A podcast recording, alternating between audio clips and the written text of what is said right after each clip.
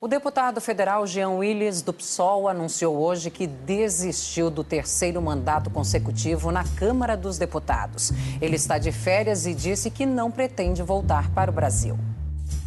Pelas redes sociais, João Willis se despediu. Disse que preservar a vida ameaçada é também uma estratégia da luta por dias melhores. A decisão de desistir do mandato foi confirmada há poucos dias da posse, marcada para 1 de fevereiro. Conhecido por defender os direitos da comunidade LGBT no Congresso, João Willis foi eleito pela terceira vez consecutiva deputado federal pelo PSOL do Rio de Janeiro. Recebeu mais de 24 mil votos. O PSOL já foi comunicado do afastamento do parlamento.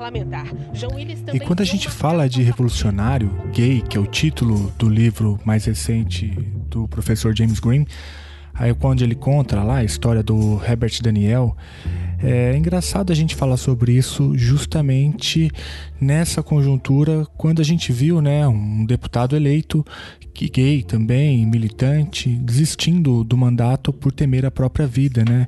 E aqui eu me refiro ao Jean Willis, que contou inclusive com toda a solidariedade do professor James Green, e ele fala sobre isso no programa Roda Viva, que foi ao ar em janeiro.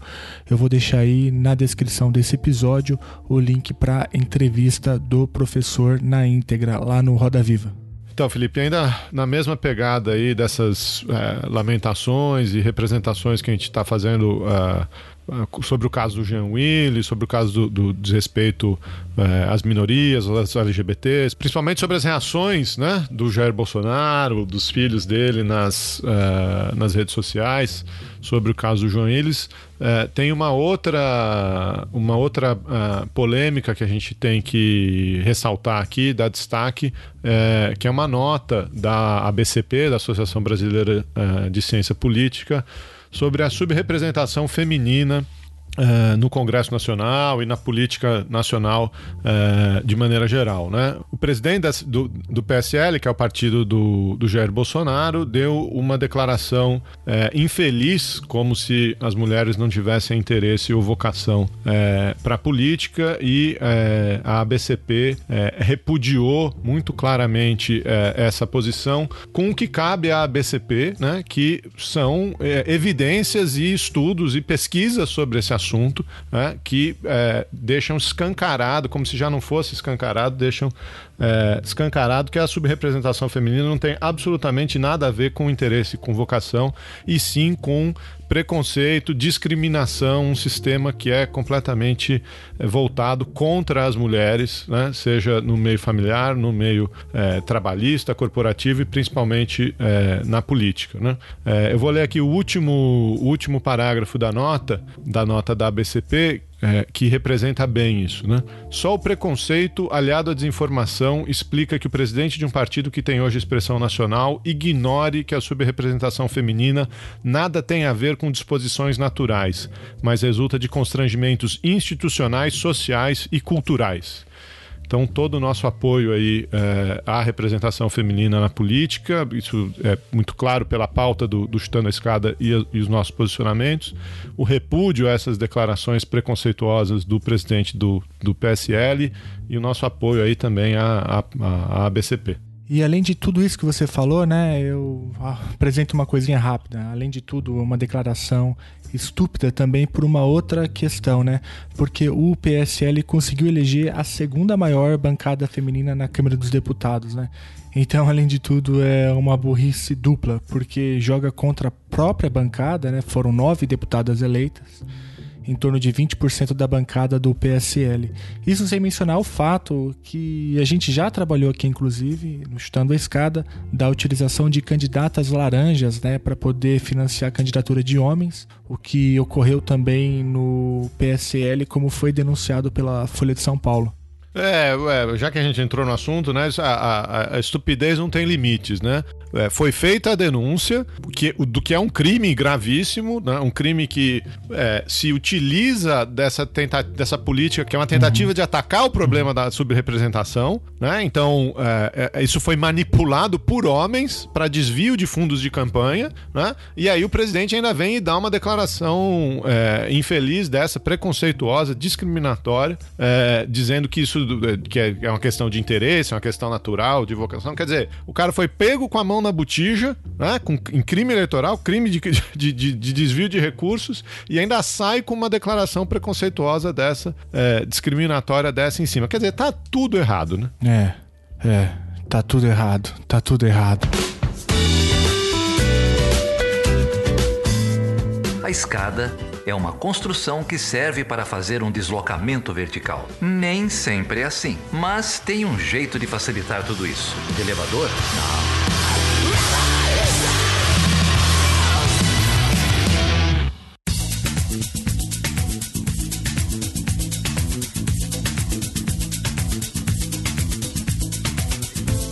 Seja bem-vindo e seja bem-vinda a mais uma edição do Chutando a Escada. O meu nome é Felipe Mendonça.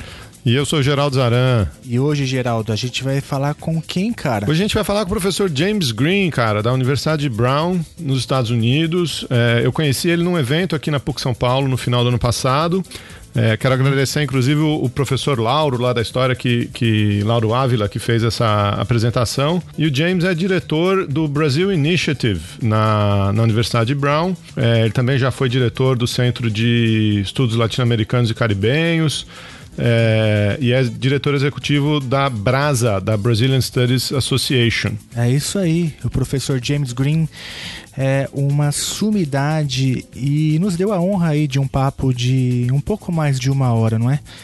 E Geraldo, o professor James Green também ocupa um espaço dentro de um movimento chamado os brasilianistas, não é isso? É, ele viveu muito tempo no Brasil, é, fez pesquisa aqui, tem livros publicados é, sobre o Brasil, principalmente sobre a ditadura militar brasileira e o papel é, de movimentos de contestação, né? Tanto movimento trabalhista quanto movimento, o que hoje a gente chama do movimento LGBT. É, e desde o ano passado, na verdade, desde 2016, né? Desde o golpe na presidente Dilma Rousseff, eh, o presidente James Green tem eh, se engajado aí em atividades de eh, defender a democracia e defender o Estado democrático de direito no Brasil, levando informações aqui do que está acontecendo no Brasil para os Estados Unidos e se engajou numa iniciativa muito importante aí no ano passado com a campanha e depois a eleição do atual presidente Jair Bolsonaro. E ele vai contar um, um pouquinho mais aí dessa rede que ele tem organizado nos Estados Unidos para defender direitos humanos, liberdade de cátedra e o Estado Democrático de Direito aqui no Brasil. É isso aí.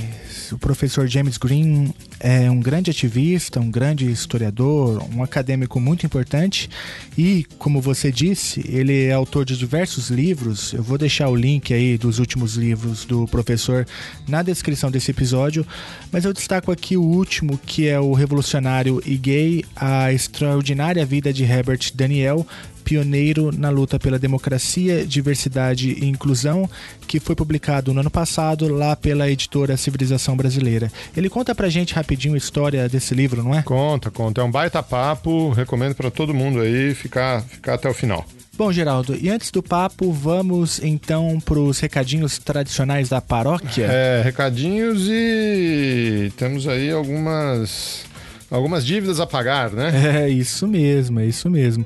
Vamos começar então a pagar, porque, como diz o ditado, deve, não nega e paga quando pode. É, exatamente. Então, deixa eu, deixa eu começar fazendo aqui alguns agradecimentos aos novos apoiadores aqui do Chutando a Escada: o Alisson Hollenberg de Lima, o Heitor Moraes, a Flávia Ward, o Álvaro Galvani, o Ian Fandanelli, Leandro Brasil, Messias Lira, Fernando Caminati, Mariana Chamas, Nuno Pimenta e o Rafael de Almeida Franco. E agradecer todo mundo, o apoio de vocês, o apoio financeiro de vocês é muito importante para esse podcast. E quem quiser se juntar a essa turma da pesada aí, é só entrar lá em picpay.me barra chutando a escada. É, o aplicativo do PicPay é por onde a gente recebe, então se você já tiver o aplicativo instalado, é só procurar o Chutando a Escada. É, senão você pode usar esse link aí ou simplesmente instalar o aplicativo na sua, é, na sua loja de aplicativos favorita, procurar pelo Chutando a Escada e passar a contribuir contribuir com a gente. E além de apoiar um projeto independente,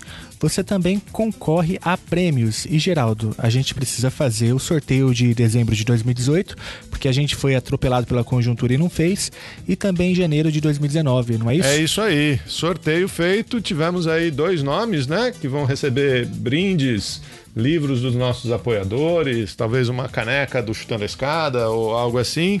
É, quem foi que ganhou aí, hein, Felipe? Então a grande vencedora de dezembro de 2018 foi a Juliana Mara e o vencedor de janeiro de 2019 foi o Roberto Teles, que acaba inclusive de defender um mestrado sobre economia política internacional do México, se não me engano. É isso aí. Parabéns duas vezes para o Roberto Teles, então, pela defesa do mestrado e pelo sorteio. Para Juliana só uma só.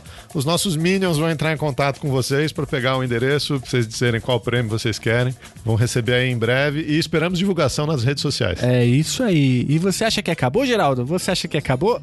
Não pois acabou. Você está enganado. Não acabou. Tem mais distribuição de prêmios aqui. Para quem não lembra, a gente fez um pequeno concurso no final do ano, aí no, no final do ano passado, no, durante o mês de janeiro, por causa do nosso episódio do Harry Potter, não é isso? Isso mesmo, isso mesmo. As pessoas mandaram frases usando a hashtag Harry Potter na escada. E quem que foi a grande ganhadora do concurso? E a grande vencedora, a grande frasista, foi a Luísa Aires, não é isso? É isso mesmo. Olha aqui que ela disse aqui. Quando se elege o Voldemort para presidente, precisamos de uma nação de Hermiones. É isso aí, parabéns, Luísa. Os nossos é, jurados ó. escolheram essa frase como a melhor frase disparada. Ótima, ótima sacada. O Felipe não entendeu muito bem o, o, o significado ainda, porque ele ainda não, não lê os Você livros. Você fica dando risada, mas alguém escreveu no Twitter que se identificou comigo naquele episódio, então eu não sou o único. ah, tenho certeza, tenho certeza. O é... que mais que a gente tem aí para dizer para os nossos ouvintes nessa apresentação? Olha, eu queria agradecer todo mundo que compartilhou, comentou os últimos dois episódios, né? O Mar de Lama, o Chute 93 e o Frango, o Presidente e a Cidade Sagrada, o episódio 94. Gente, foi uma enxurrada de e-mails, de tweets, de mensagens e eu queria agradecer todo mundo. Infelizmente não dá para ler todas as mensagens aqui, mas a gente está fazendo um compilado aqui para enviar para os nossos entrevistados nesses episódios e em breve teremos novidades aí, viu? É, em breve teremos muitas novidades, talvez já na semana que vem aí com algumas novidades. É, mas eu vou contar um caos aqui, Felipe, ah. que esses últimos episódios realmente tiveram aí um alcance bacana, né? A gente tem tá alcançando aí cada vez mais ouvintes. É, começamos a receber alguns minions lá no site do Chutando a Escada no é Facebook, mesmo? né? É, é. Eu sei que você não tá mais no Facebook, não, é, não mas eu comecei a pedir lá pro pessoal que ainda usa a escada começar a denunciar os minions, né? É, então eu, eu escrevi lá, olha, queria pedir para os ouvintes, escrevi em cima dos posts, né? Queria pedir para os ouvintes que ainda usam o Facebook entrar e denunciar esses perfis fakes e tal. Aí sabe o que um deles me respondeu, cara? O quê? Geraldo Zaran, eu não sou fake. Ah! Nossa, uma prova de vida irrefutável, né? Inquestionável, cara. Então tá bom, né? Então tá bom, vamos deixar por aqui. É, eu tô muito impressionado com essa Ai. militância online que parece que aumentou depois da eleição ao invés de diminuir. Uhum, uhum. É, a gente vai falar sobre isso aí em futuros episódios. Mas por enquanto, hoje o papo é, é resistência, né? É, isso aí. Agora, como disse o nosso amigo Charra no último episódio, se eles globalizam a barbárie, a gente globaliza a resistência. E o episódio de hoje é parte disso, né? O professor James Green é um grande ativista, acadêmico estadunidense, que tem feito denúncias importantes de lá sobre o que ocorre aqui no Brasil. E olha que interessante, ele lutou contra a ditadura militar nas décadas de 70 e 80 e agora volta a fazer novos esforços de articulação nessa conjuntura difícil que o Brasil se meteu novamente, não é? É um grande exemplo de acadêmico, mas também de ativista, não é? É isso aí. E, Geraldo, o professor James Green esteve no Roda Viva no mês passado, vou colocar aí na descrição desse episódio, o link lá para o programa na íntegra do Roda Viva. É isso aí, vamos para o nosso papo aí. Vocês podem esperar mais novidades, mais ativistas passando aqui pela, pelos posts do Chutando SK nas próximas semanas. E vamos curtir esse episódio aí. Agradecer de novo ao, ao James Green que falou com a gente lá dos Estados Unidos. Então vamos lá. Você está ouvindo Chutando a Escada, um podcast que fala sobre política internacional e divulgação científica. Para conhecer mais e apoiar esse projeto, acesse www.chutandoescada.com.br apoio. Meu nome é Carlos Romeu e para mais chutes de escada como este, apoie você também esse projeto.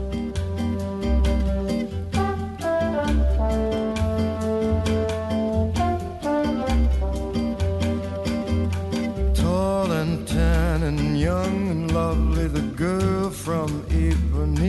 goes walking, and when she passes, each one she passes goes. Ah.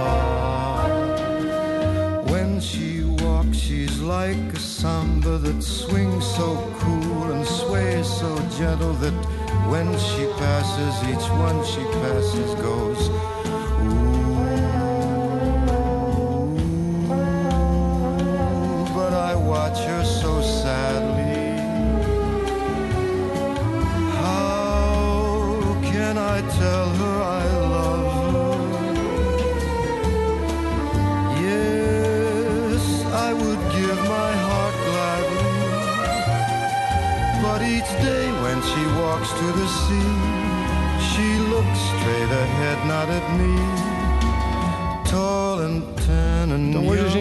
Está aqui com o professor James Green, eh, da Universidade de Brown, em Providence, no- nos Estados Unidos. O professor Green é diretor do Brazil Initiative, eh, lá na, na Universidade de Brown, e o, o título dele lá é Carlos Manuel de Céspedes, Professor of Modern Latin American History and Portuguese and Brazilian Studies. James, um prazer te receber aqui. Obrigado por topar bater um papo aqui com a gente. Para mim é uma grande honra. É uma grande honra ter você aqui, James. Me somo ao Geraldo aí nas, nas congratulações pelo teu trabalho e também te agradeço imensamente o papo aqui de hoje. É, James, a gente é, chamou você aqui para conversar um pouco sobre, sobre as suas iniciativas recentes aí, é, de promoção e proteção da, da democracia e dos direitos humanos é, no Brasil, mas a sua história com o Brasil é, começa há bastante tempo, né? Você não quer contar um, um, um pouquinho para a gente da sua trajetória aqui com o país? Claro, é, quando eu conto essa história, eu tenho que revelar minha, minha idade. Esse é o único problema. Mas, Faz parte. Eu, conheci, eu comecei a trabalhar com o Brasil em 73. Eu tinha 22 anos e eu conheci um exilado brasileiro, Marcos Arruda, que morava no Rio de Janeiro. É, e ele foi militante, foi para São Paulo, foi preso por, por um trabalho fabril que ele estava fazendo com a ação popular. Foi preso, torturado, é, eventualmente exilado nos Estados Unidos porque a mãe dele morava lá. Eu conheci quando ele já tinha organizado um grupo em Washington, Committee Against Repression in Brazil, Comitê contra a Repressão no Brasil, que tinha organizado eventos é, e atividades contra a prática de tortura no Brasil durante a ditadura, especificamente quando uh, Médici, o terceiro presidente general, é, foi para visitar Richard Nixon na Casa Branca em dezembro de 71. Eu conheci Marcos em 73, o grupo dele já ainda existia e participei em várias atividades em solidariedade com o Brasil, campanhas contra a prática de tortura no Brasil. E depois houve o golpe de 11 de setembro de 73 e todo mundo que trabalhava sobre o Brasil começou a dedicar-se à solidariedade com o Chile. Então, durante dois anos, eu fiz uma atividade muito intensiva de apoiar a resistência, de receber exilados, de denunciar o envolvimento norte-americano no golpe e, no apoio ao governo de Pinochet. E depois, em 76, resolvi conhecer a América Latina. Eu já tinha é, morado em México, onde eu aprendi espanhol, e viajei pelo Rio, é, pela América Central, para a Colômbia, e entrei no Brasil, no Brasil profundo.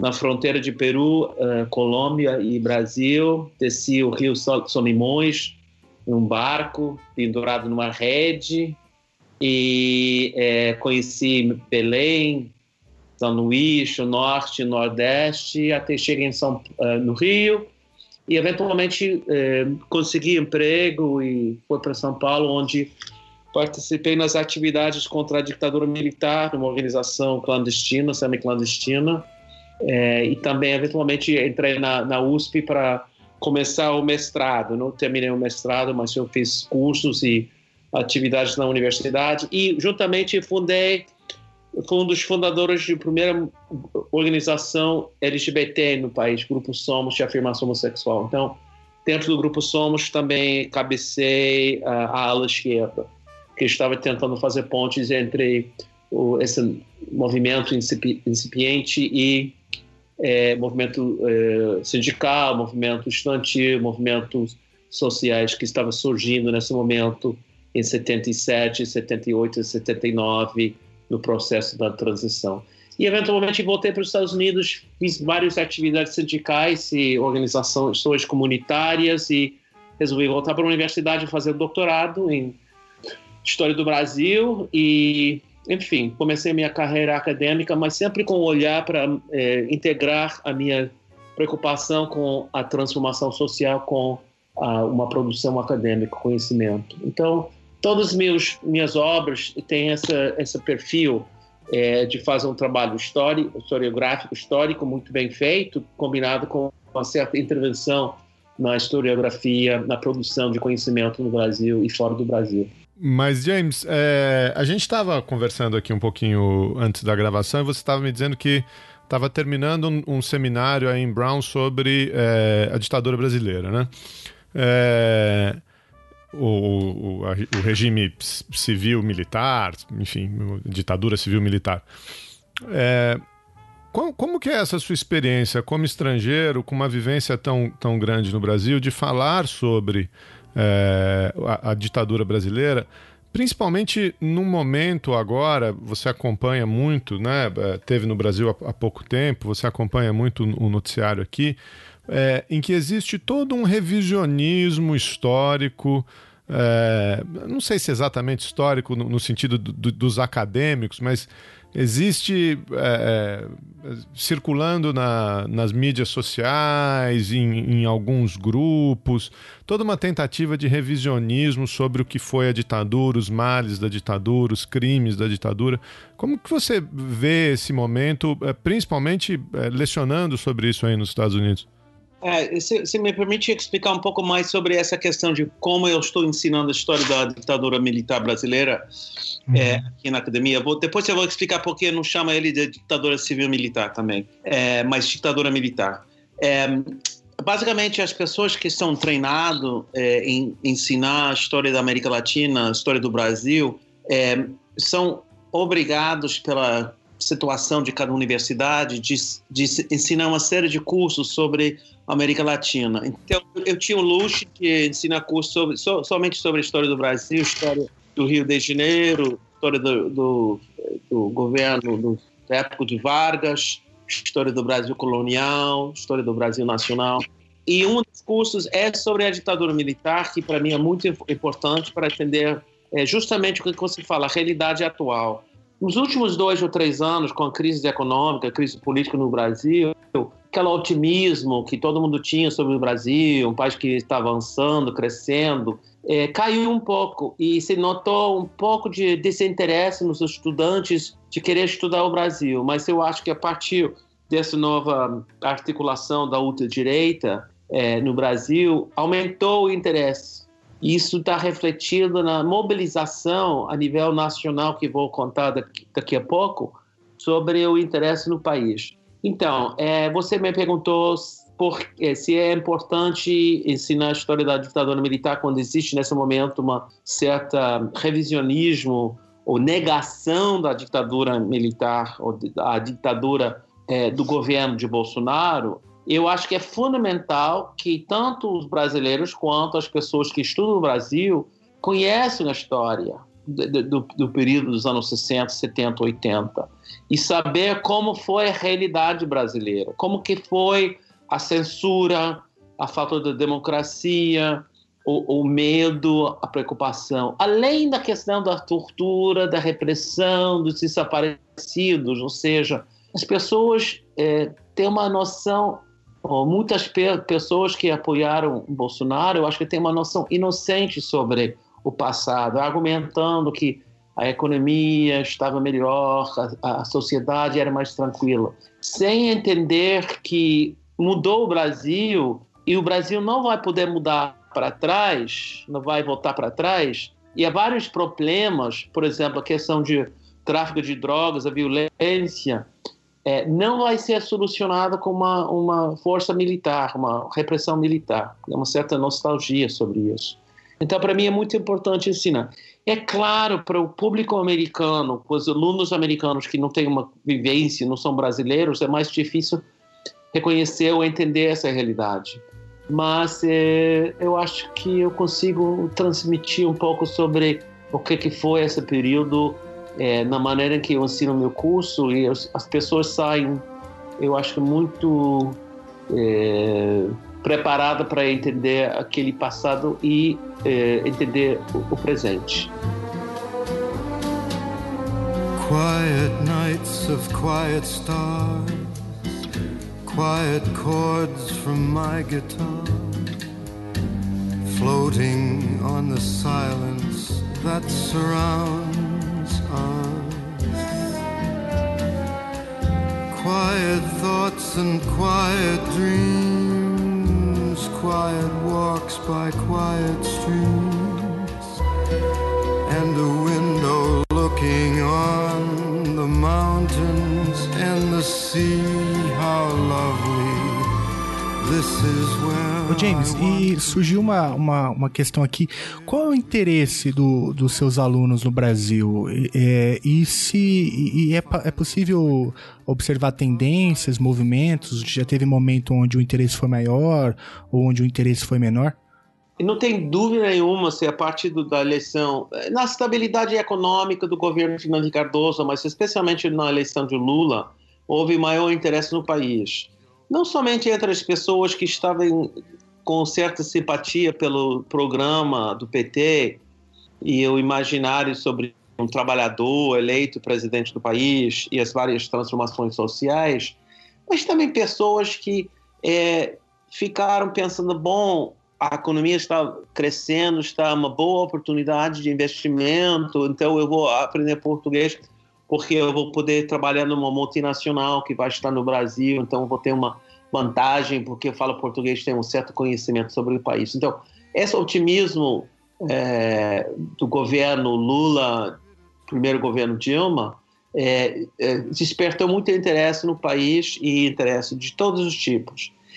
Surge outro interesse agora, que é uma, uma, uma interesse das pessoas que estão querendo entender a realidade internacional a partir da realidade americana, ou seja, que Trump que Trump representa é, parte de uma onda internacional da ultradireita no poder, com o populismo da direita, com um projeto neoliberal combinado com um, um, um projeto conservador é, apoiado pelos evangélicos cristãos. É, e isso está acontecendo aqui, mas está acontecendo na Rússia, nas Filipinas, é, na Polônia, na Hungria, movimentos fortes na Alemanha, na França, na Itália. E na América Latina, especificamente, especialmente no Brasil. Então, as pessoas estão mais atentas à realidade brasileira. Então, por exemplo, a mídia, em geral, tem eh, retratado Bolsonaro de uma maneira muito negativa. Eles criticam muito a sua, seus atitudes sobre direitos humanos, embora que muitos é, da grande imprensa americana é, valorizam ou apoia as reformas econômicas, mas eles criticam muito a maneira que ele parece mal preparado para ser presidente, que ele está exagerando com a sua ideia sobre o armamento da população, a, a violação dos direitos humanos, os ataques ao povo negro, é, a, essa recente é, decisão de João Willis é, de não ficar ou voltar para o Brasil para assumir o seu terceiro mandato, isso teve uma, um efeito internacional muito forte. É, então, é, há uma certa conhecimento ou interesse pela analogia.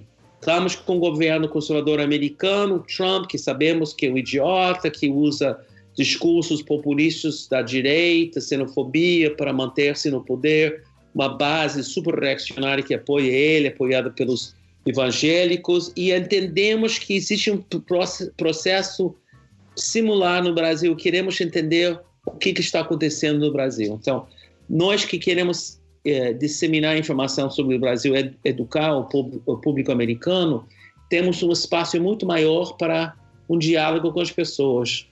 As pessoas cultas que leem o jornal, que se interessam na situação mundial, sabem que tem um, governo ultra-direito no poder no Brasil e sabe que essa pessoa fez um discurso muito fraco em Davos, sabe que é homofóbico e racista e pensa que é muito parecido à realidade americana, embora que eu acho que Trump é, é desculpa, Bolsonaro é dez vezes pior do que Trump. É, é James, você é, mencionou no, na sua primeira intervenção a sua passagem aqui pelo Brasil e a criação do grupo Somos, né? É, um grupo de afirmação é, homossexual. Você mencionou agora de novo uh, essa questão do, do Jean Willis, que foi é, obrigado a renunciar por estar tá sofrendo ameaças de morte.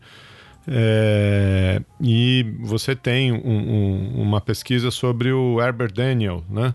um, um revolucionário é, gay aqui, aqui no Brasil, tem um, um livro publicado a respeito.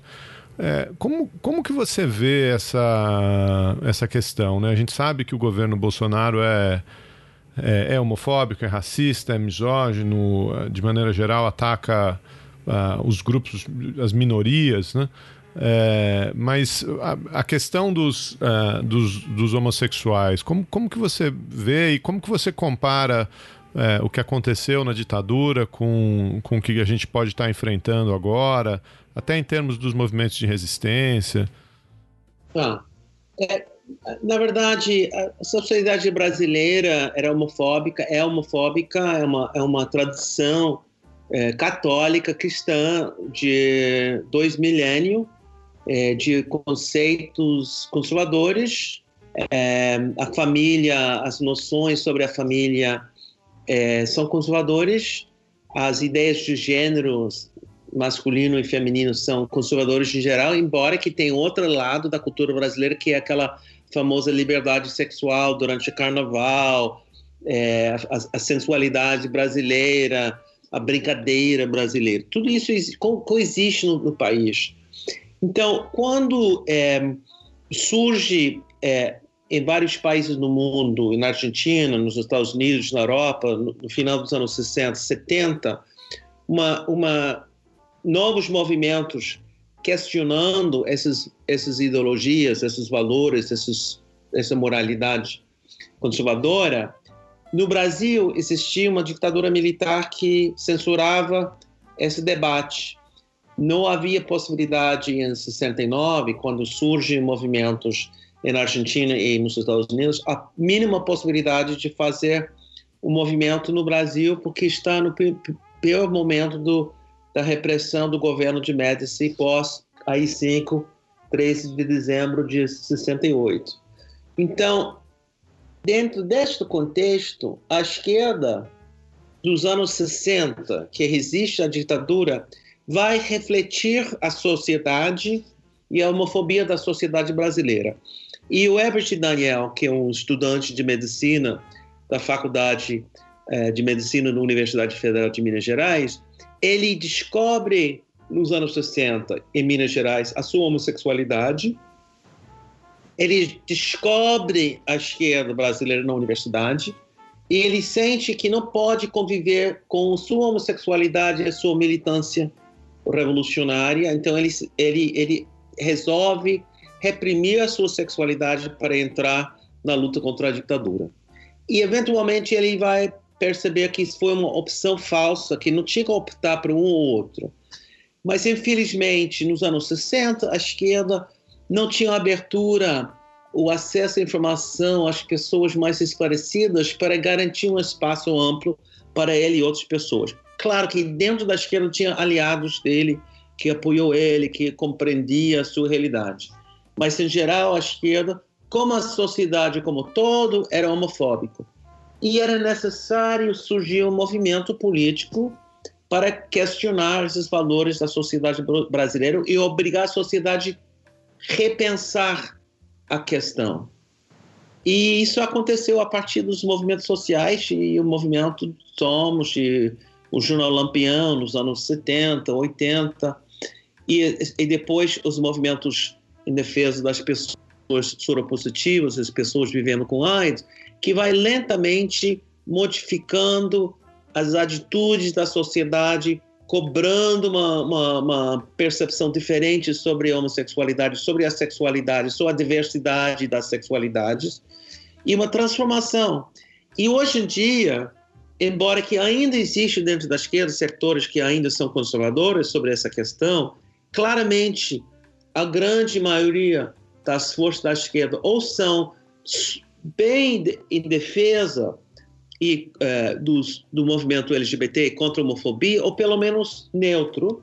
E quem está totalmente contra esse movimento são uh, as igrejas evangélicas cristãos, conservadores, e a direita. E Bolsonaro representa, como presidente, esse movimento homofóbico contra eh, os direitos das pessoas LGBT. E os seus ministros é, argumentando coisas ridículas, como azul é para homens e rosa é para as mulheres. Ou seja, ideias tradicionais, ultrapassadas, de outra época que não existe mais, uma nostalgia para um passado fictício, de uma família tradicional que não existe mais, com papéis de gênero muito rígidos, quando estamos vivendo uma sociedade onde reivindicamos e entendemos que a mulher tem direitos iguais aos homens e podem fazer as coisas que os homens podem fazer, e homem pode usar rosa e mulher pode é, vestir-se de azul. Então, nós estamos, nesse momento, enfrentando, nesse novo governo, uma série de ideologias tradicionais que grande parte da esquerda superou, mas não estão superadas ainda nesses sectores sociais. Então, infelizmente, nós vamos ter que enfrentar essa ideologia, esses valores, essa moralidade, é, que eu diria que é anticristão, é, e vai, não vai ser fácil. Eu acho o fato que o movimento LGBT tem 40 anos e tem muitas, muitas forças, muita força, é, por exemplo, as paradas, é, não somente a parada de 3 milhões em São Paulo, mas 300 paradas em tudo quanto lugar no país. E eu, eu vou fazer uma previsão agora. Eu acho que esses paradas vão ser um dos polos de resistência desse novo governo. Acho que a parada de São Paulo este ano, apesar de não talvez uh, uh, conseguir o apoio da prefeitura ou do estado para organizar a parada, vai ser maior que em outros anos, porque todo mundo vai querer dar solidariedade com o movimento LGBT. É, eu, eu, observei muito isso é, nos discursos contra o Bolsonaro entre o primeiro e o segundo turno das eleições, como as pessoas incluíam a questão da luta contra a homofobia como uma das é, pautas importantes na luta contra o Bolsonaro. Há 16 anos atrás, nós falávamos que nós íamos ter uma ditadura gay no Brasil. O que, que nós estamos vivendo hoje? Uma ditadura gay. Mentira! Na Europa e já está influenciando que nós precisamos aprender a masturbar os nossos bebês a partir dos sete meses de idade. Mentira! A tarefa de casa em português era o seguinte: no final de semana, ela tinha que dar um beijo em três meninos, um selinho em três meninos e um selinho em três meninas. Mentira! Tá chegando denúncia lá na Câmara e no Senado que há muito hotel fazenda aqui no Brasil que é de fachada. É hotel para turista ir transar com animais no Brasil. Mentira! Eles pensam que nós somos idiotas. Eles pensam que nós somos bobos. Verdade.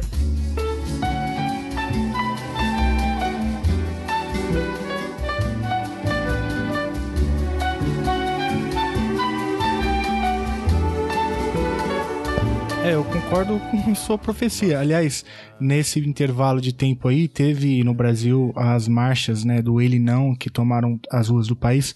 Mas é o e fazendo agora um paralelismo com o que ocorre nos Estados Unidos, em determinado, determinado momento da conversa, você fala que acha que o Bolsonaro é 10 vezes pior, né? É, e no, nos Estados Unidos é, também teve uma grande marcha das mulheres logo depois que ele toma posse, né? Então parece que é, essas marchas de rua também aí, não, não, sei se da mesma forma ou com a mesma intensidade, também ganharam, acabou, acabou que virou um símbolo de resistência, né? É, e aí aproveito esse gancho para perguntar é, se a situação da luta pelos direitos LGBT está é, tá muito diferente nos Estados Unidos do que aqui no Brasil.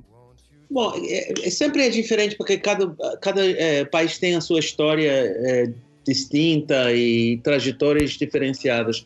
É, nesse momento, nós conseguimos, depois de muitos anos de luta, várias conquistas democráticas que para muitas pessoas não era a pauta principal, mas se tornaram uma pauta principal. O direito ao casamento, o direito de igualdade. É, ainda falta proteções democráticas e, infelizmente, as indicações do Trump para o nosso STF, o nosso Corte Supremo, cria uma situação onde cinco dos nove juízes é, são conservadores. Então, é possível que eles podem reverter parcialmente algumas conquistas que foram é, é, conquistadas dentro é, do sistema judiciário. Ainda não sabemos. Eu acho que houve conquistas de um reconhecimento do efetivamente casamento sem esse nome no Brasil, mas eu posso imaginar que é um, um retrocesso, porque eu acho que nenhum direito é garantido para sempre. Eu acho que sempre tem possibilidade de é, perder o espaço social é, conforme as conjunturas de forças num determinado momento, em determinada sociedade. É, nós temos muito claro. Para Trump não é uma prioridade de Trump atacar o movimento LGBT, as conquistas LGBTs nos Estados Unidos. Ele está muito mais enfocando em atacar os imigrantes, os latinos, é, com todo o seu discurso sobre a construção do muro, é, é, no, no, sul dos Estados Unidos, é, alegando uma ameaça de invasão de latino-americanos, e que tem, é muito é, ligado o sentimento racista de grandes setores da sociedade americana e ele está trabalhando com essa, esse sentimento racista. É, eu acho que no Brasil, é, entre os eixos que Bolsonaro e seus ministros vão levar adiante sobre as questões democráticas vai ser de tentar reverter essas conquistas das mulheres é, do movimento LGBT. Acho que eles vão ter tentar de diminuir os efeitos da ação afirmativa nas universidades. Eles vão ter tentar de é, é, atacar as universidades com criando dificuldades orçamentárias, limitar as bolsas, os recursos para as universidades, porque eles entendem que as universidades são um lugar importante para é, discutir, debater essas questões Uh, e claro, toda essa onda da, da, eh, ideologia do gênero é um exemplo da maneira em que querem utilizar as conquistas das mulheres dos, eh, dos LGBT para reverter uh, essas uh, ideias nas universidades. Então, estamos numa situação. eu digo que Bolsonaro deixa esse pior por quê? Porque as pessoas, mas será? Os americanos, será que é? Porque eu acho que ele tem um plano geral de acabar com tudo que foi conquistado desde o final da ditadura. É, e, e, vai tentar fazer isso da maneira possível, vai ter resistência, não vai ser possível é, fazer tudo. Ele agora, o Mourão, está declarando que não vamos privatizar o Petrobras jamais, mas é, não sei se depois da privatização de outras empresas do Estado, eles vão é, chegar a tentar fazer isso com o Petrobras. Então, eu acho que é, o Bolsonaro ele tem em mente a necessidade de reverter os direitos dos índios, dos negros, das mulheres, LGBT, destruir o meio ambiente com desmatamento da selva amazônica, é, é, a florestas do país, incentivar o desregulamento do, da proteção do meio ambiente, que dá os resultados como essa grande tragédia em Minas Gerais, essa semana ou semana passada. Ou seja, é um, uma visão completa de como destruir a sociedade que a gente estava tentando construir ao, ao, longo dos últimos 30, 40 anos, para fazer outro tipo de país que vai ser poluído, iraquizado, com menos direitos, com mais privilégios para as classes médias altas e as pessoas cada vez mais pobres e mais é, sem, sem menos direitos. James, e foi isso que foi essa leitura que levou você a, a se organizar junto com, com outros colegas aí uh, nos Estados Unidos nessas iniciativas de promoção, defe, defesa da democracia no Brasil e defesa do, dos direitos humanos, da liberdade acadêmica. Fala um pouco para a gente desses, uh, desses projetos que vocês estão uh, organizando aí. Esses movimentos surgiram em, em 16 quando as pessoas é, queriam aqui nos Estados Unidos, especialmente em Washington, Nova York e várias cidades principais, organizar grupos é, contra o, impeachment da presidenta Dilma Rousseff. Então eram ativistas, a, maior, a maioria brasileiras, brasileiros morando aqui, é, que estavam ligados à situação brasileira, muito preocupados com a situação, então começaram a organizar atividades, protestos a é, reuniões, é, etc. E quando houve, é, quer dizer, quando a presidenta foi totalmente afastada, é, no, em agosto de, de 16, as pessoas começaram a recuperar o movimento, trazendo ela para os Estados Unidos, trazendo o John Willis para os Estados Unidos e outras pessoas para falar sobre a realidade brasileira baixo o governo do Michel Temer e o desastre que implicava esse governo. E depois, quando começou eh, a força do Bolsonaro, esses grupos cresceram em suas atividades. Com as eleições, nós circulamos um abaixinado contra o Bolsonaro aqui.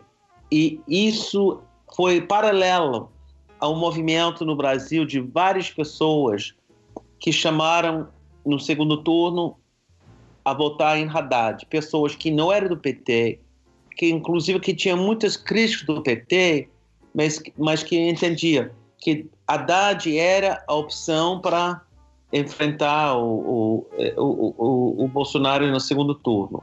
Então, circulamos um abacinado é, entre os acadêmicos americanos, tem mais ou menos 600 acadêmicos nas universidades americanas que ensinam alguma coisa relacionada ao Brasil, à língua portuguesa, Brasil dentro da América Latina.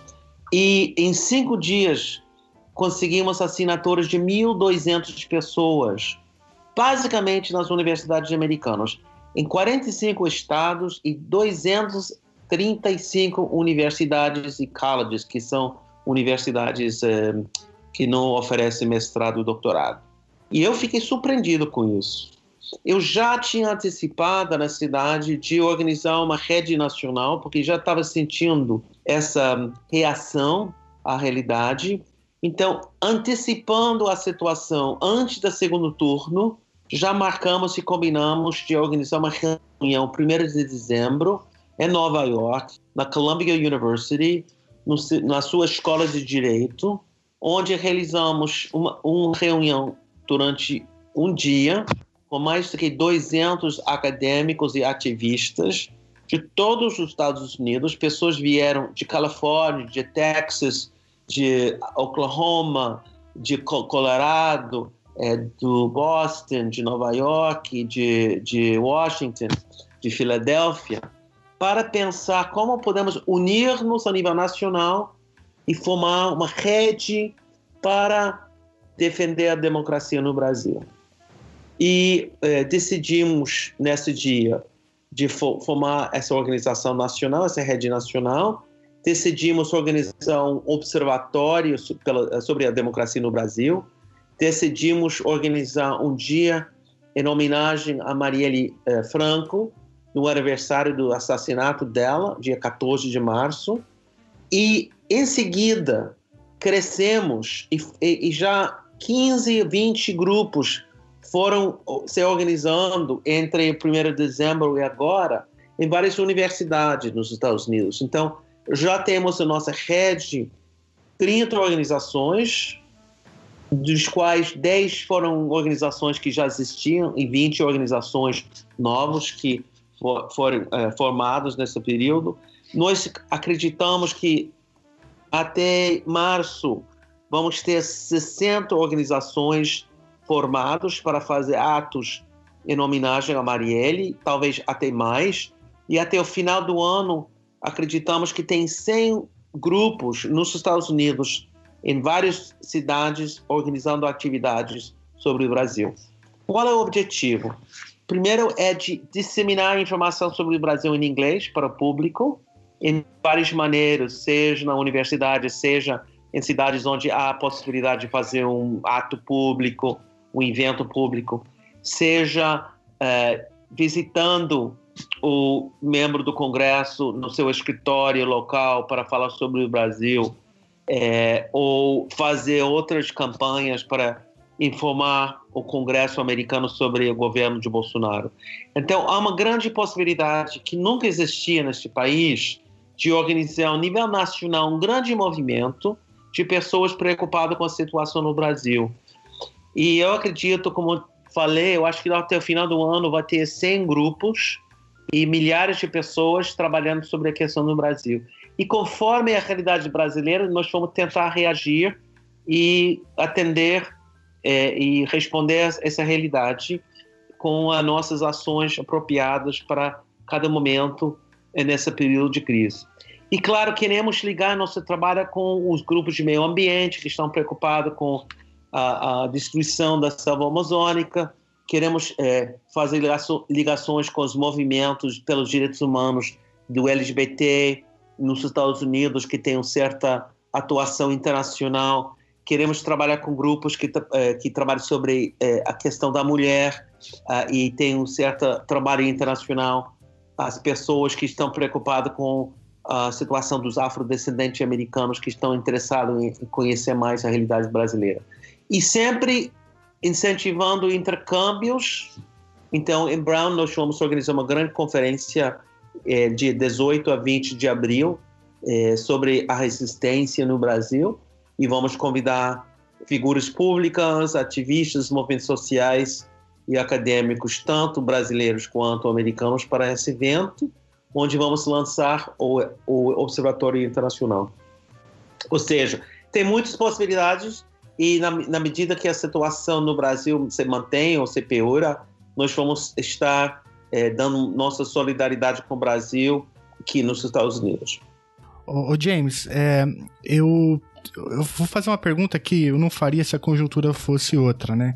Mas uma das principais é, influências do governo Bolsonaro mora aí nos Estados Unidos, né? E o que eu me refiro ao Olavo de Carvalho, ele mora onde? Virgínia, né? É, e, enfim, ele ganhou, enfim, status de grande é, conselheiro do governo e tal, faz ministro, é, comenta diariamente. Enfim, a pergunta é, eu, como que vocês enxergam uma figura dessa por aí? Ele, ele, ele é totalmente relevante, já começa a aparecer no radar do, do, dos pesquisadores? Ele não tem nenhuma influência americana do que eu saiba. Agora, pode ser que o da direita já está em diálogo com ele porque ele é um canal para o Bolsonaro. E eu, uhum. eu não ouvi falar dele antes dessa, dessa situação. Não é uma figura que circula, não tem uma presença aqui. Eu acredito que, na medida que ele está ainda indicando ministros e, e sendo conselheiro e sendo visitado por sectores da ultradireita americana, ele vai ter uma influência. É, é, e a gente tem que prestar atenção a ele, o, o que, que ele está dizendo e como ele está orientando esse novo governo. É claro que o governo de Trump acha que o governo Bolsonaro é, é um tipo de irmão menor mais jovem, né, que, que está seguindo. E o Bolsonaro eh, copia muito Donald Trump e as suas atividades, suas ações, seus discursos. Então, é uma aliança entre esse governo e o governo brasileiro nesse momento. Como existe uma aliança entre o, o Bolsonaro e o governo de Bibi Netanyahu em, uh, em Israel. É, ou seja, é, governos conservadores em países democráticos que são é, tentando subverter a democracia.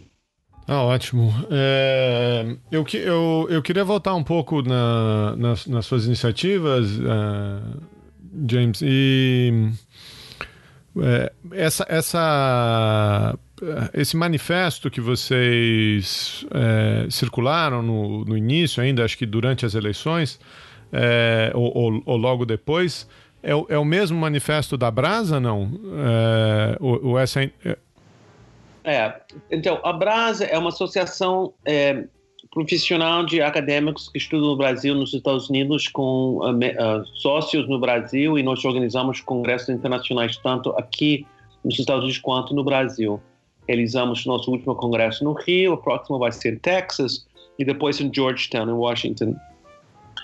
A Brasa tomou uma posição muito clara contra a violação dos direitos acadêmicos. Sendo uma, uma organização profissional de acadêmicos, ficamos muito preocupados com eh, as medidas durante as eleições, quando invadiram várias universidades, proibindo a express, livre expressão, uhum. e depois com as ameaças à, à, à, autonomia universitária, livre de expressão na sala de aula, quando as pessoas começam a gravar professores e fazer denúncias. Então, fizemos uma, uma declaração clara contra essas medidas. Nós temos um comitê da nossa associação de direitos humanos e eh, liberdade acadêmica e estamos atentos a, a, a, essa, essa, a essas ameaças no Brasil Bom, então Brasa, com outras organizações, se afiliou a essa rede nacional uhum. e participou uh, nas atividades e vai participar especialmente numa comissão ou grupo de trabalho que organizamos sobre uh, direitos uh, acadêmicos ou liberdade acadêmica. Hum. É, nós estamos organizando na rede nacional para Observatório Internacional 14 grupos de trabalho que tratam dos assuntos mais importantes no Brasil. Então, tem um grupo de trabalho sobre a situação do povo indígena, outro sobre a situação dos afrodescendentes, outro sobre o LGBT, outro sobre o movimento sindical, outro Lula livre. E a nossa ideia com esses grupos ser uma organização transversal que pode juntar pessoas nas, nos vários comitês que estão surgindo a nível nacional. Se nós conseguimos organizar é, 100 grupos a nível nacional, cada um com sua realidade, seu ritmo de trabalho, é, nas diversas cidades e universidades, entendemos que vai ser muito importante de colaborar sobre várias questões e assuntos e divulgar para o público americano em inglês a realidade brasileira.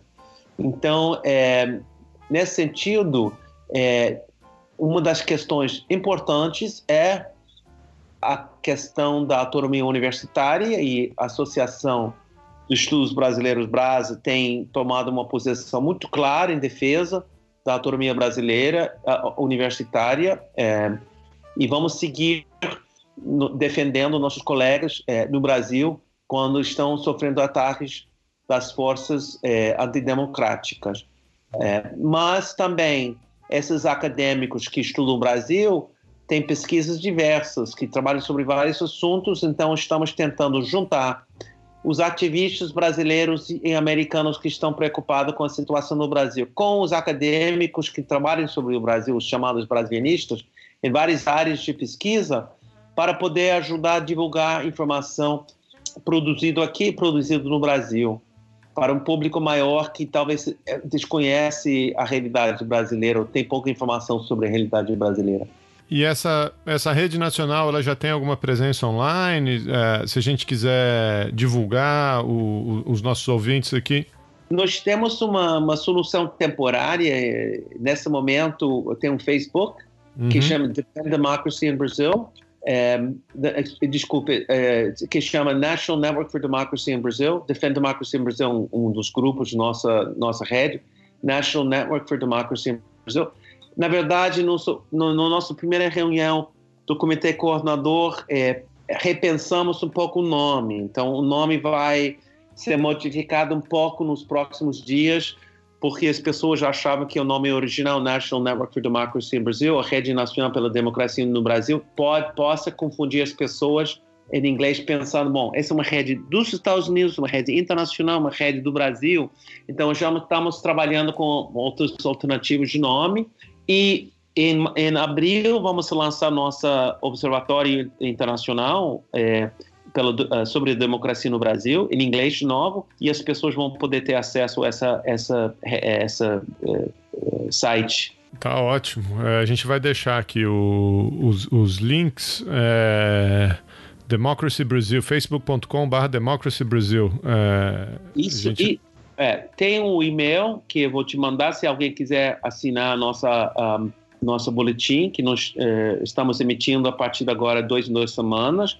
Eu também te vou dar um link para a nossa página no Facebook e, é, eventualmente, é, pessoas vão se, se, informar sobre o site que nós pretendemos, uh, como te falei, colocar no ar em, é, em abril, durante nossa conferência internacional. Não, vamos, vamos acompanhar com, com maior interesse, ajudar, ajudar a divulgar é, aqui no Brasil. E parabéns pela iniciativa, né, James? Acho que... É, parabéns. Parabéns e obrigado. Porque... É, eu acho é. que é obrigado, né? A palavra mais. É muito engraçado. Todo mundo, claro, eu acho que a gentileza brasileira é muito linda, você dizendo obrigado. Eu não sei, eu eu, eu tenho uma trajetória anterior minha, eh, minha participação na atividade sobre o Brasil, onde eu ganhei uma, uma noção de internacionalismo muito forte, de que somos um mundo, é, claro que cada país tem as suas particularidades, suas culturas, suas línguas, seus costumes e tal,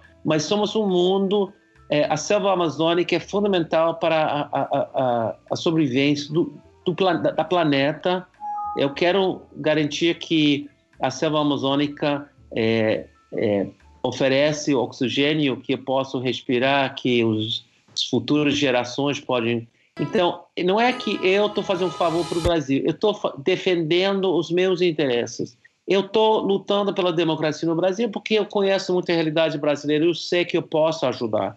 Mas a, a, luta contra o Bolsonaro é a luta contra o Donald Trump, é a luta contra a direita em Polônia, a direita em Hungria, é, contra a direita que está querendo acabar com é, as forças democráticas francesas, italianas e alemãs.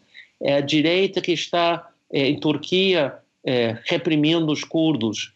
É, ou seja, a gente é uma ligação muito forte e a gente tem que ser muito ligado internacionalmente para resistir essa essa esse fenômeno internacional que está acabando com as conquistas, na verdade, da Revolução Francesa e todas as movi os movimentos é, a partir dessa noção da fraternidade, igualdade e liberdade, que são eixos principais da Revolução Francesa do final do século XVIII.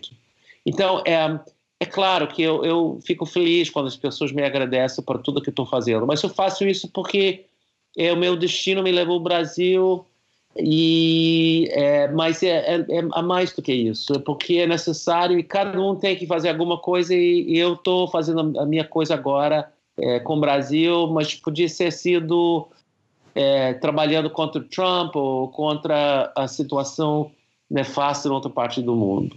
Não, e a gente é, se solidariza e, e, e, assina embaixo, e, e, num certo sentido, ou, numa outra escala, é o que nós fazemos aqui também, né? É, falando sobre a situação é, na Europa, no Oriente Médio, em, em, em, tantos outros lugares, sobre esse.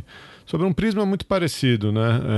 É, de defender é, direitos humanos, de defender é, liberdades individuais, é, valores progressistas de maneira geral, que é, infelizmente estão sob um ataque no mundo todo que a gente nunca imaginou que veria, né? Ou pelo menos eu é, nunca imaginei que, que veria é, dessa monta. e você, acho que você agora há pouco falou um negócio muito certo.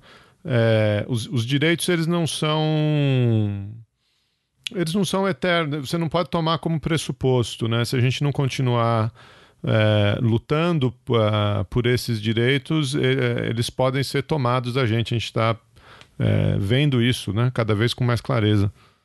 E tem outro elemento que talvez não enfatizei tanto, mas eu acho que é fundamental também, é a questão do plano econômico neoliberal dessa aqui nos Estados Unidos, quando Trump fez uma reforma tributária, ele beneficiou 1% da população e o resto ficou prejudicado com suas reformas tributárias, até eu e outras pessoas das classes médias vão ser prejudicados, e nem, nem fala as pessoas mais pobres, porque uh, eles vão ter que pagar é, é, as custas dessa reforma onde os ricos pegam, pagam menos impostos, né? Vai criar problemas no longo prazo no, na economia americana.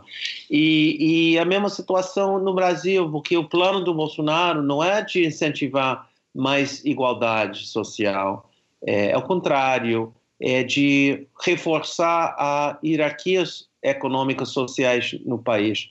E por isso as classes médias saíram para a Paulista por isso eles ficam revoltados quando as escolas públicas, que eram o luxo, o privilégio dos ricos, viraram lugares onde os pobres, os filhos das suas empregadas podiam estudar. Por isso, é, eles estavam contra o governo de Lula e Dilma, entre outras razões. E não quero simplificar a questão, mas a questão de classe, questão de um re, uma rejeição é, de brancos brasileiros ou pessoas com privilégios contra os setores sociais que beneficiaram ah, é, das reformas do, dos governos de Lula e Dilma, é, eles revoltaram. E eles querem votar a Casa Grande em Senzala. E Trump quer voltar para uma situação onde existe essas, é, essas hierarquias sociais na sociedade americana. E eles conseguiram confundir as pessoas, tanto Trump quanto Bolsonaro. Então ganharam, em primeiro momento, muito apoio.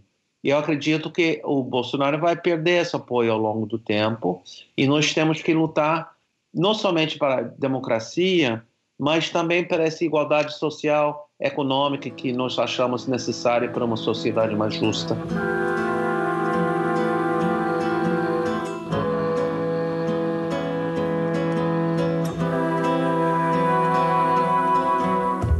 Sad is to live in solitude. Far from your tranquil altitude. Sad is to know that no one ever can live on a dream that never can be, will never be. Dreamer awake, wake up and see.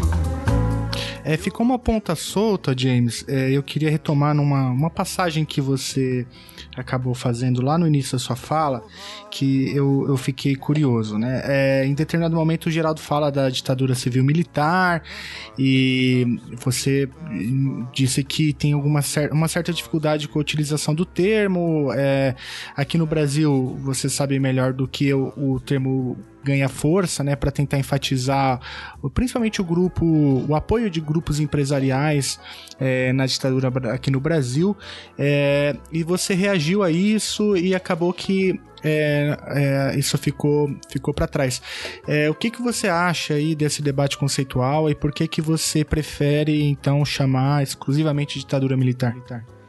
Não, eu, eu, eu, eu apoio mais as ideias que foram articuladas por vários historiadores que trabalham sobre a ditadura militar, como João Roberto Martins Filho, professor eh, aposentado da Universidade Federal de São Carlos, ou Carlos Fico, professor da Universidade Federal do Rio de Janeiro, e nós uh, acreditamos que durante o golpe foi de 64 que dependeu fundamentalmente não somente dos militares, mas uma articulação civil, empresarial, é, eclesiástico das classes médias urbanas, especialmente Rio, São Paulo, Belo Horizonte e Recife.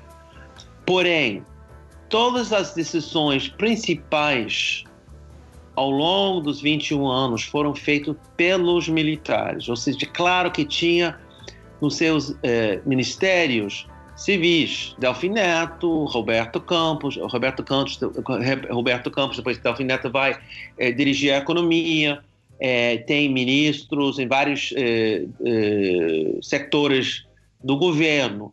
Mas se você pega qualquer decisão, desde aí, o primeiro ato institucional decretado pelos militares, e todos os atos institucionais, dois que que é, acabou com os dois partidos, todos os partidos inventou a Arena, MDB, aí cinco, as reformas é, partidárias, inclusive a questão da anistia que foi imposto pelos militares, todas as decisões foram feitas pelos militares, que se recebeu apoio de civis, empresários, em um certo momento a igreja, depois a igreja virou parte da oposição, as classes médias que apoiava, depois criticava, depois apoiava, depois criticava.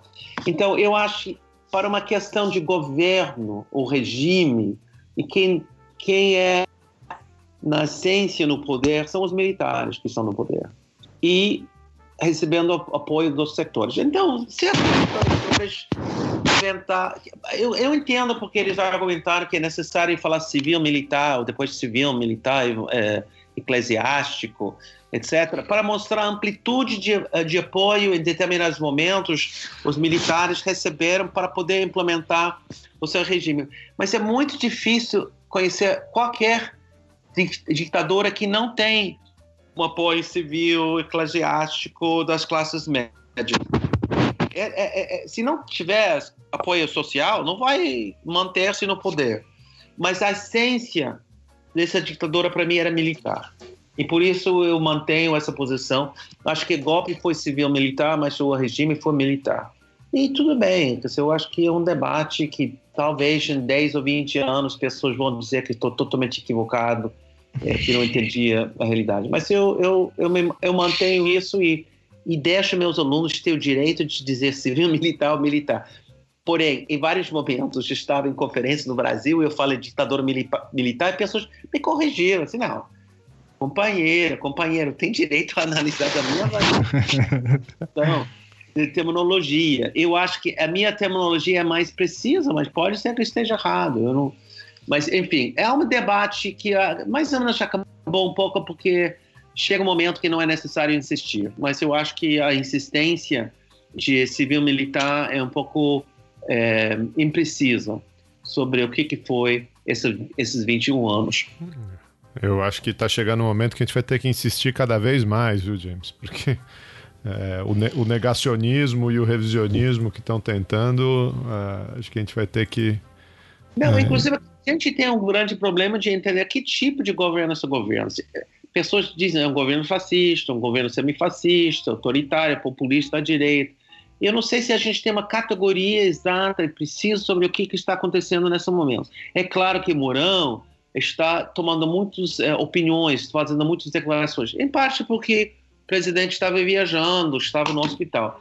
Mas eu acho que é uma jogada que não entendo, que não sei o que, que é dos militares, que, que eles querem, quais são seus interesses nesse momento e, e qual vai ser o seu papel é, na medida que é, o governo é, é, começa a implementar as suas políticas.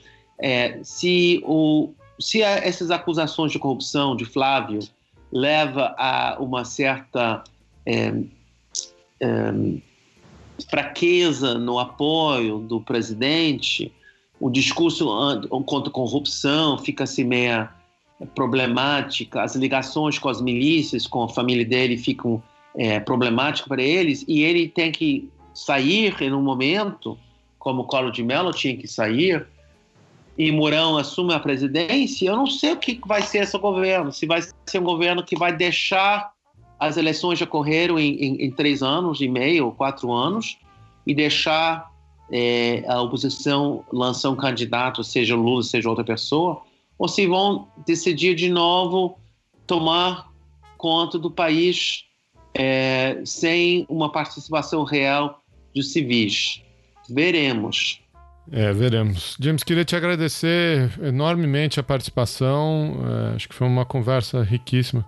Vocês me pediram, é, me agradeceram. A única coisa que eu vou pedir, Hum, se no futuro o governo não me emite um, um visto, não me deixem ir para o Brasil para fazer a minha pesquisa, eu vou pedir muita solidariedade com os brasileiros para me deixar voltar para o Brasil, porque eu não vou calar minha voz, eu não vou eh, parar de criticar esse governo, eh, e eu não tenho medo, eu vou para o Brasil sempre, e vou exigir muita solidariedade se ocorrer num outro momento eh, uma tentativa de silenciar a minha voz. Isso aconteceu durante a ditadura militar com o Thomas Skidmore, que ocupava a cátedra que eu tenho agora na Brown University, Carlos Manuel de Céspedes Cátedra.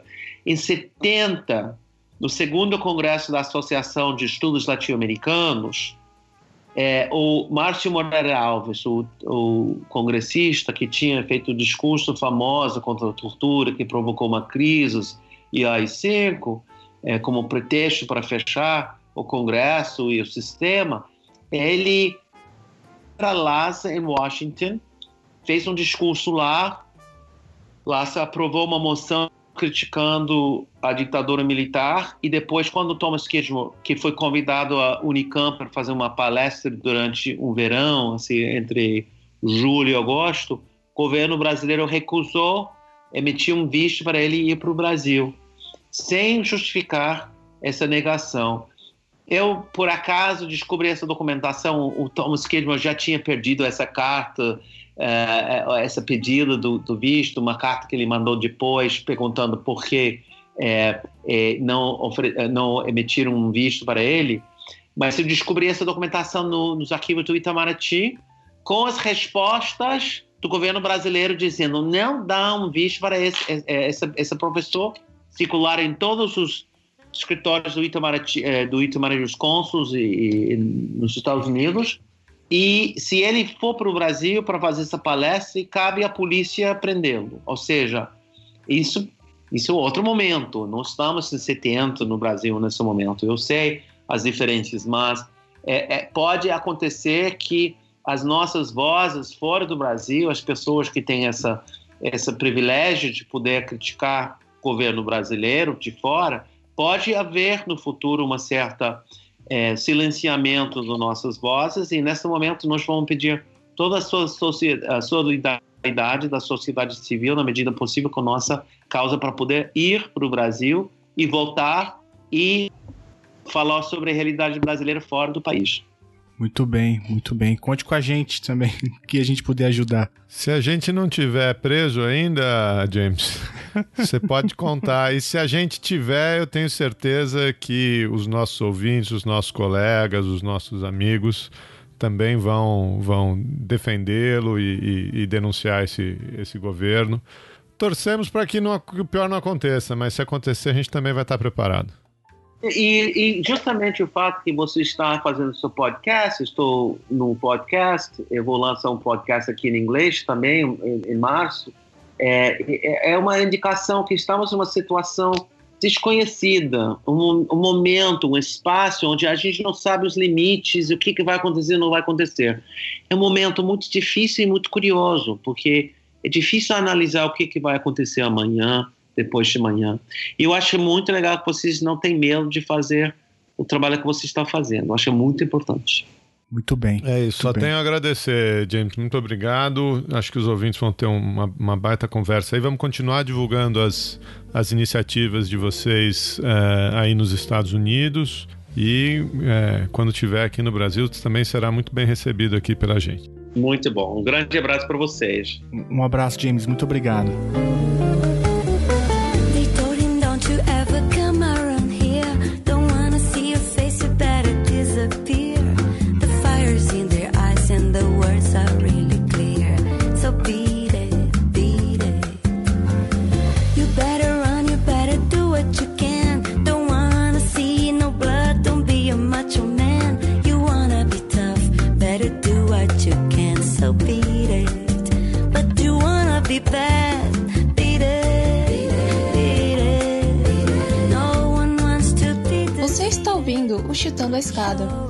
Podcast política internacional e divulgação científica. Meu nome é Luana e eu apoio Chutando porque é um projeto em que acredito na sua importância, principalmente nesses tempos de informação difusa, porém muitas vezes não factual ao aproximar nós ouvintes de questões relevantes para a sociedade de forma humana, através de discussões acadêmicas e relatos de pessoas que estão realmente nesse meio atuando. Você pode ou não concordar com as posições propostas, mas com certeza te ajudará a sair de cima do muro. Precisamos de mais apoiadores para continuar dando chutes como esse. Para saber mais e participar do nosso grupo de apoiadores, acesse www.chutandoaescada.com.br barra apoio.